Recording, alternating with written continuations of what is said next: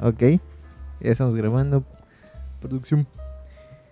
Pues, ¿qué tal? Bienvenidos a otro capítulo de Chismearte. Y el día de hoy tenemos otro invitado de lujo, como ya es costumbre. Tenemos a Hermilo Espinosa Torre. ¿Cómo estás, Hermilo? Muy bien, muchísimas gracias por la invitación. Ya, por Ya fin. se hizo, ¿no? Sí, no, ya sé que te debía yo la visita. pero pues ya está. Aquí Nada, pero es una cosa y otra, luego no salía. Pero bueno, gracias por venir, ¿eh? Muchísimas gracias, Gracias por tu ti. tiempo. Vamos a, a platicar un poco. Bueno, cuéntame un poco, este... ¿Te dedicas al hiperrealismo? Cuéntanos un poco más. Pues eso del hiperrealismo, no estoy tan seguro. Eh, a ver, sí, sí considero que mi obra tiene características Ujú.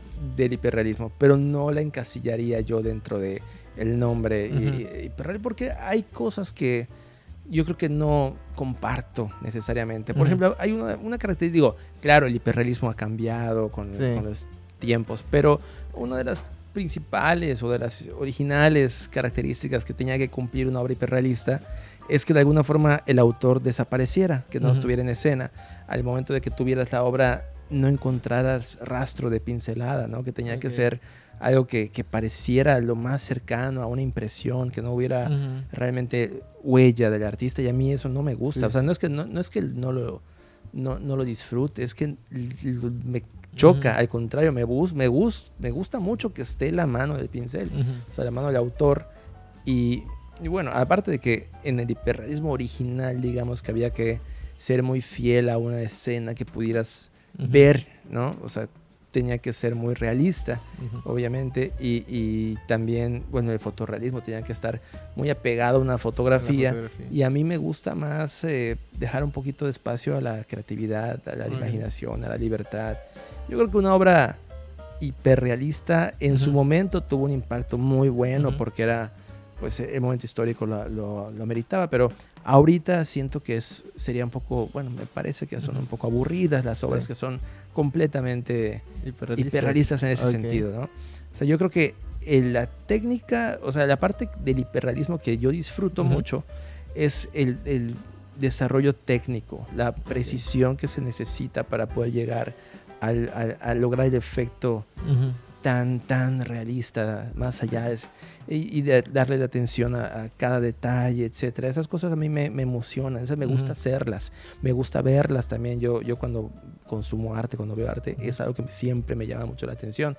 Entonces, esa parte sí me encanta, pero es una parte que yo considero como una herramienta más de, de- de todo el proceso. Sea, una, una- una forma de, de hacer eh, llegar a, a- a la, la obra a un punto en el que yo me sienta satisfecho y reflejado con ella. No es un fin, es un medio. Ok.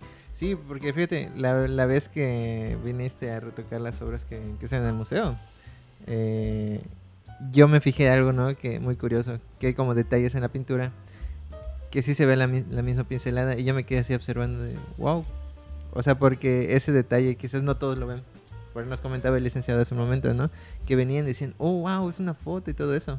Pero si te, si le, si te vas metiendo en eso, sí ves eso que dices, ¿no? De, de, de- de la marca del pincel. Sí, no, y además hay otra cosa, cuando uno busca llegar a ese punto tan pulido, tan relamido en el que desaparece la, la mano, pues igual em, sucede que muchos autores que tengan esa, esa, esa, esa capacidad y esa búsqueda van a llegar a un resultado muy parecido, porque si desapareces al pintor y solo queda la imagen, pues la imagen es quizás una, ¿no? Entonces, si hay cinco hiperrealistas y los cinco pintan el mismo sujeto, van a ser cinco obras prácticamente idénticas. ¿no? Entonces, yo creo que necesitas darle espacio a tu propia mano, que, que el artista esté Sí. presente, no, no solamente en la parte del propiamente la aplicación del óleo, sino todo el proceso, porque también es eso, muchos hiperrealistas parten de obras fotográficas, de referencias que no son de ellos, y eso termina siendo para mí una total incongruencia. Oye, yo tengo una pregunta. ¿Tú siempre fuiste hiperrealista? ¿Siempre te estabas cercano a, a No, lo realista, no, a lo figurativo? No, pero digamos que, bueno, no es que mi carrera sea muy larga, pero sí más de la mitad. de la- Lo que pasa es que siempre he sido figurativo y desde el inicio me gustaba el retrato. Y no solamente retrato propiamente por el hecho de plasmar a otra persona, sino por las expresiones, por la, por la sensibilidad que se puede obtener en, la, en, en, la comunicación con los ojos, con las manos. Con... Eso siempre me llamó la atención desde, igual mi abuelo era retratista en buena parte, entonces yo creo que lo, lo observé desde muy pequeño y, y me llamó, entonces siempre retrato, siempre figura humana, siempre el detalle, porque a veces la expresión, hay, hay unos, digamos que unas microexpresiones, un detallito, apenas el ojo un poco más cerrado, la boca un poquito más abierta, eh, cosas así cambian el gesto y cambian la, la, experiencia del espectador en cuanto a lo que parece que está transmitiendo aquella mirada o aquella persona. Entonces, esos detalles sí siempre han sido muy importantes para mí, porque, pues justamente por eso, porque el resultado es diferente. Pero, pero bueno, en un principio obviamente yo ni tenía la, la, el interés ni tampoco tenía la capacidad técnica, porque es una cosa que se tiene que ir practicando, de desarrollar un hiperrealismo tal cual.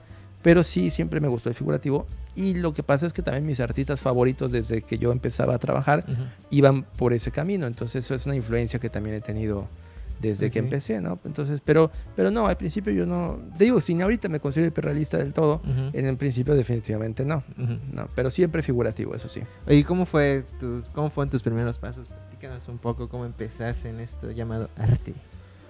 Pues es, es un poco difícil ubicar dónde empecé, porque yo creo que no, no hubo como algunos colegas que estudian otra carrera completamente. Y sabes que hoy ya me harté de esto, voy a dedicarme a la pintura. Yo nunca tuve ese proceso. Yo creo que fue algo muy natural, eh, un proceso, un camino que, que, parecía que estaba ya armado para mí. Pues nací en una familia donde el centro de la familia era un pintor. Teníamos aparte antecedentes de pintores además atrás en la familia. Y, y, a mí siempre me gustó dibujar, siempre, desde muy pequeño estaba yo en la escuela dibujando. Y, y las caricaturas que veía, las plasmaba luego en papel, siempre, ¿no?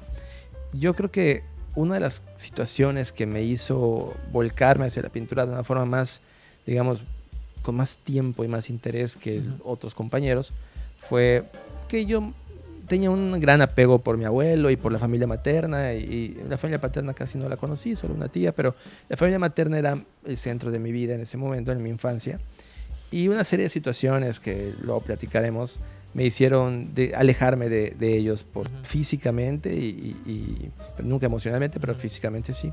Entonces yo me fui a vivir a Puebla con, con mi papá, mi hermano, pero la familia de mi, de mi mamá se había quedado acá, mi abuelo incluido.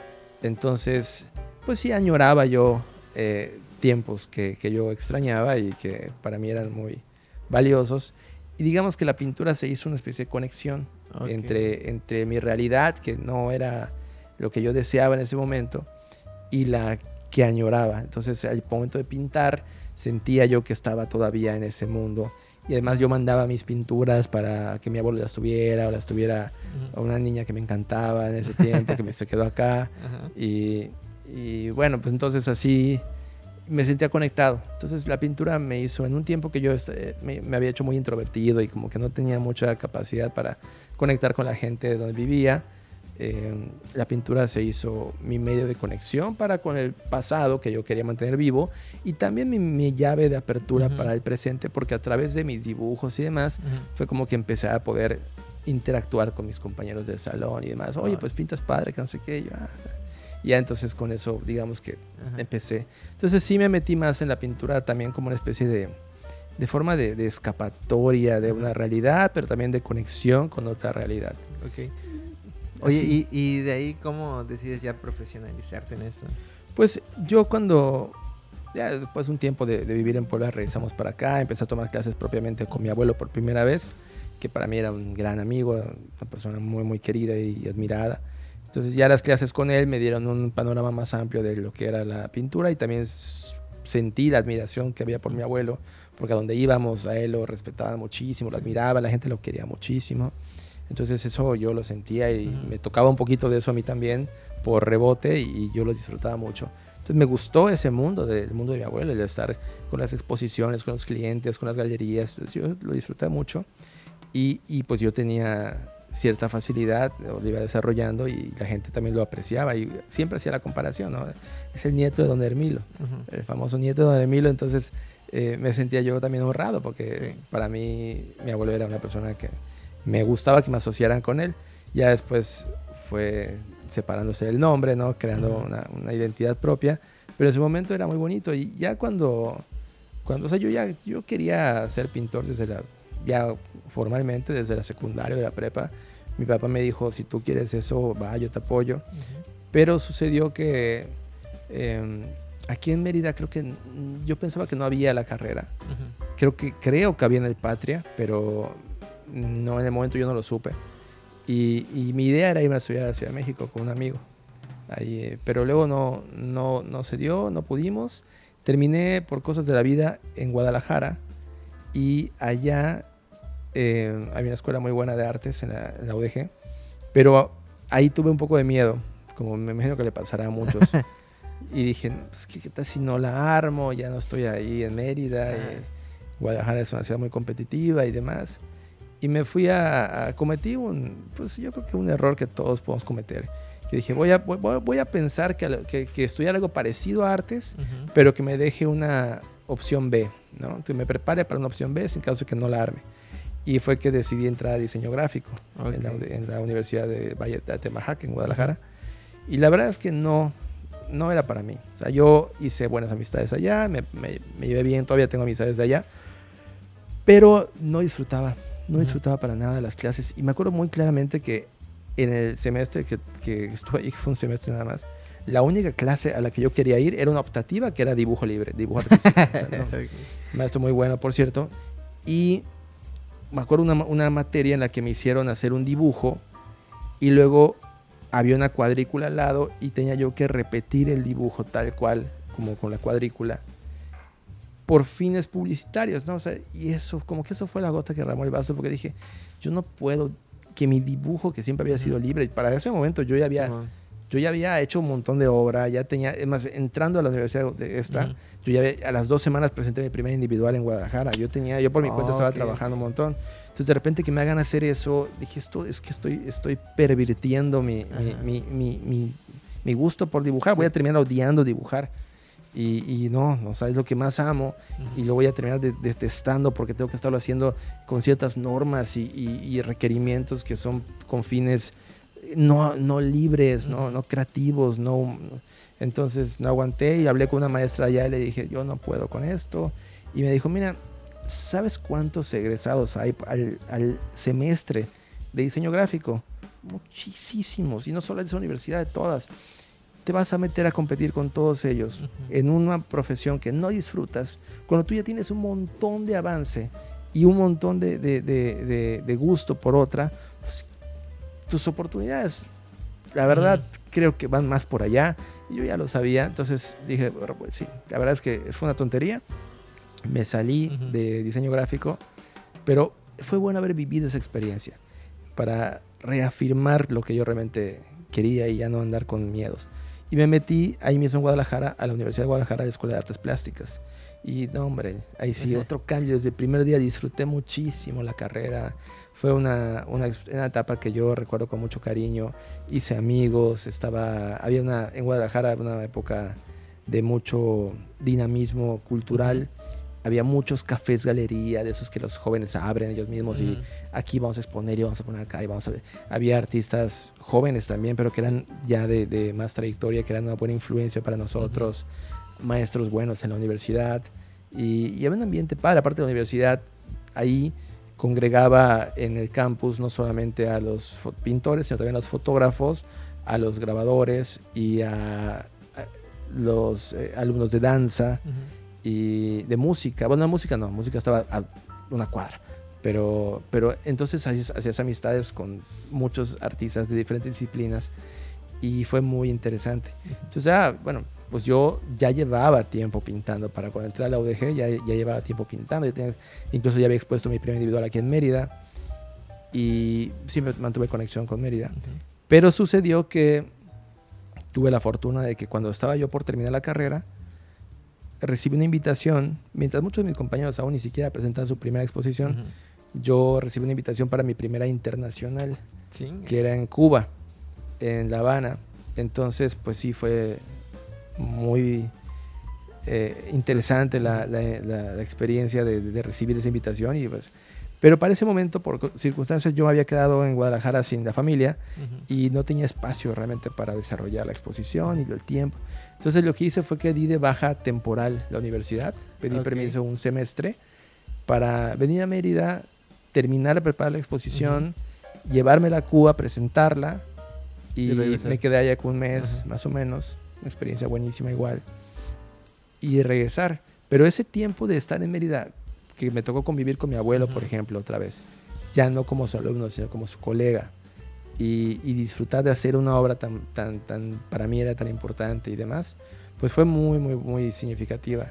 Entonces, cuando regresé a Guadalajara, yo ya sabía que quería regresar a Mérida. Ujú. Entonces terminé la carrera y el día que terminé la carrera me regresé para Mérida y empecé entonces a, a trabajar con mi abuelo. Sí. Y a partir de ahí siempre fue convivir en el estudio y estar a la par muchos años. Y ya después aquí, aquí quedamos. La chica a la que yo le enviaba los cuadros es que me encantaba, es mi esposa. Entonces Sí. nos casamos aquí, pues ya los hijos acá. Y así que me quedé acá. Pero la verdad es que estoy contento en Mérida Ujú. pero sí me- siempre me quedé con mucho cariño por Guadalajara y yo me siento que parte de mí se quedó allá. De hecho, el año que viene tengo una exposición en, eh, en un lugar que yo admiraba, decía, "Ay, si algún día quiero pensar que soy alguien en la vida de la pintura, es, si, es, si, si logro exponer ahí, Museo de las Artes de Guadalajara, y ya el año que viene va a ser esa, esa, esa realidad. Y pues bueno, pues aquí andamos ahí. Oye, platícame un poco sobre cómo has visto evolucionar tu obra desde el momento en el que quizás empiezas, entras a la universidad y a la obra que ya tienes ahorita actualmente. Fíjate, yo creo que la evolución ha sido mm, de una forma orgánica, por un lado, y, y ha habido una etapa medio rara. Lo- yo creo que la obra que más me gusta y la que más eh, disfruto es aquella que yo hacía en servilletas y así. Porque era muy libre, o sea, eran mis dibujos más, más, más, más desenfadados y más libre. O sea, sí, hacía lo que me da la gana, ¿no? O sea, este es el papel. Y luego trataba de pasar eso al lienzo. Ahí es donde te- a veces tenía dificultades. En un principio no podía porque no tenía la capacidad técnica de hacer Ujú. lo que yo veía, trazarlo y trasladarlo completamente al lienzo. Fui aprendiéndolo. Luego hubo una etapa en la que, digamos, afortunadamente, que esa es una situación que muchos pintores eh, es muy complicado. Afortunadamente tuve trabajo en cuanto a, a- a encargos de, Ujú. de retratos, por ejemplo. Y es una vertiente que a mí siempre me ha gustado mucho. Y, y, bueno, pues fue un impulso importantísimo durante, durante mucho tiempo. Creo que fue un privilegio, ha sido un privilegio poder, digamos que tener los retratos como una especie de, de- ¿Sustento? de segundo trabajo pero sí sucedió que, que- que me, me consumió mucho tiempo esa parte. Entonces desarrollé mucho la parte técnica porque el retrato lo exigía, pero me quedé un poquito corto en otras características de mi obra que, que ya no cabían dentro de esos retratos. Aunque los retratos no eran los clásicos, pero aún así no tenía el espacio suficiente para hacer y el tiempo que me consumían no me daba tampoco mucho espacio para además paralelamente hacer obras que fueran re- más, más de la línea de, de lo que yo más sentía. Entonces eso, eso fue una etapa y luego se fue equilibrando. Ujú. Entonces ahorita creo que estoy entrando en una, en una situación que es yo creo que muy positiva, en la que ya sí acepto algunos encargos de retrato, pero no es lo único, o sea, no es lo, ni siquiera creo que es lo principal ya, sino que ya la obra me Ujú. permite hacer, eh, ya la capacidad técnica que, que- que he desarrollado y, y- y la honestidad y el tiempo y el compromiso con, con la obra más pura, más limpia, Ujú. más mía, que, que nazca de realmente de la libertad y del amor, esa obra ya está naciendo cada vez más y esa es la que Ok. está evolucionando. Y esa es justamente la que voy a poner en, en Guadalajara el año que viene, que va a ser una parte de aguas. Y aquí mismo en el Macay, ya Ujú. a lo mejor Ah, no, el año que viene igual. Ok. Oye, por- porque sí es muy curioso eso, ¿no? Que dices eh, de tener como un, un tipo de sustento con, con una disciplina y, o sea, con, un- con, por ejemplo, los retratos. Y aparte tener la obra tuya, ¿no? Ujú. O sea, ya tu, tu propia producción que sale de tu creatividad y todo lo demás. porque sí pasa mucho que otros compañeros igual que se dedican a, pues, a trabajar, ¿no? De cualquier otra cosa, para poder sustentar su obra. Este, eh, es, es algo muy, muy curioso que igual he observado, ¿no? Que, que pasa y a veces me pasa a mí igual, ¿no? Eh, cuéntame un poco, eh, este, ya que estás platicando sobre tu obra, ¿qué conceptos o ideas has englobado este, en, en tu producción quizás más reciente o, o ajá, pues sí, en tu producción más reciente? Fíjate que a mí siempre me ha llamado mucho el tema, mucho, mucho el tema de, de tratar de meter eh, mu- mucha idea en el cuadro, mucha- Ujú. pero a, a través de símbolos. Y Ok. de, a veces he acotado los símbolos a lo más básico y a veces he dejado que se expandan un poco más. Pero en un momento, eh, en un principio, yo a- a- lo hacía va, con el diccionario de símbolos en la mano, Ujú. de una forma muy desde el intelecto. Y últimamente, por experiencias de vida y búsquedas personales y, y- y demás, eh, me he dado cuenta que hay mucho más, eh, mucho más profundidad cuando el símbolo se aborda desde la intuición y desde la experiencia más empírica y personal. Y, y cuando el símbolo se siente y no nada más Ujú. se entiende. Entonces, eso últimamente ha sido Ok. parte de lo que estoy eh, cocinando Ujú. y poco a poco incorporando en las obras más recientes, que yo creo que son las obras más honestas que he hecho hasta la hora, porque ya la, te digo, te decía, ya, ya me permito hacerlas, ya el pincel me, me- me obedece lo suficiente para que pueda yo llevarlas a cabo y entonces ya me puedo decir, ok, ya puedo pintar, ¿qué voy a pintar? Y, y entonces experimentar mucho eh, eh, me he sumergido en lecturas, en investigaciones, en filosofías, en religiones y demás. Pero además no solamente en esa parte, sino también yo mismo experimentar la vida lo suficiente como para tener materia prima de verdad para poder llevarla a- al lienzo a través de simbologías que ya no sean una especie de, de, pues nada más una, un- una descripción casi didáctica de, de- de las situaciones, sino una cosa mucho más intuitiva que resonará mucho para mí, pero por esa capacidad intuitiva que, que tienen, como un poquito como los sueños o, o las lecturas de tarot o cosas así que son muy eh, personales, que son que, que resuenan con, la, con ciertas características de cada persona, pues se hacen también universales, es decir, Sí. un cuadro donde yo utilizo símbolos y demás que tienen una, un valor, digamos, eh, universal prácticamente, o que, que- que se puede enter- entender o experimentar porque son cosas con las que convivimos, o porque estén en el inconsciente colectivo, por- pero además que yo conozca y yo sienta, yo, yo asimile, pues generarán una, una obra que tendrá una dinámica que alguien más podrá interpretar desde su punto de vista, con su experiencia, Sí. y encontrar un camino diferente. Pero al final de cuentas todas las obras son espejos y vas a encontrar algo de ti mismo en ella. Pero sí es importante para mí eso, que la obra evoque, que la, que la obra evoque, que no sea una obra que se consuma eh, inmediatamente. Porque si es una obra demasiado obvia, que pasa mucho, entonces la obra pues, se, se- se te queda nada más en la punta de la lengua. O si es una obra que, que no dice nada, pues ni siquiera la, te, te- te- te- te atrapa, ¿no? Pues si es una obra que no entiendes del todo, pero que sientes que intuitivamente hay algo que te está haciendo eh, querer ver, entender, aunque no tengas que leer la cédula o no tengas que tener todo el bagaje cultural del conocimiento de la biografía del autor, pero hay algo ahí, es porque ese algo es para ti Ujú. y es del artista, eh, de su vida y experiencia propia, y tú, de tú como espectador, vas a hacerla para ti. Eso sí, o sea, que, la, que de verdad la obra te, te atrape y no te la puedas quitar de la cabeza. Güey, qué interesante, porque ajá, comentabas que al principio con los retratos pues era como trabajar a lo que quizás el cliente te pide, ¿no? O, o la persona que te está encargando las obras te pide. Y en ese punto pues ya llegas en un punto donde no, donde ya es un reflejo de la persona misma. Ya no es algo que te pidieron, sino es algo con lo que se encontraron y se encontraron a sí mismos quizás en la misma obra. Totalmente, así es, ese es el mejor retrato que hay. Sí. Así es. Este, es. es muy curioso que lo digas, ¿no? Este, cu- cuéntame, oye, yo tengo una, una preguntita. Eh, ¿No sentiste en algún momento quizás un poquito de, de presión al saber pues el nombre que, que cargaba tu abuelo en ese entonces, a la hora de estar tú produciendo, a la hora de, de empezar tu carrera? No, nunca presión. Al contrario, siempre privilegio.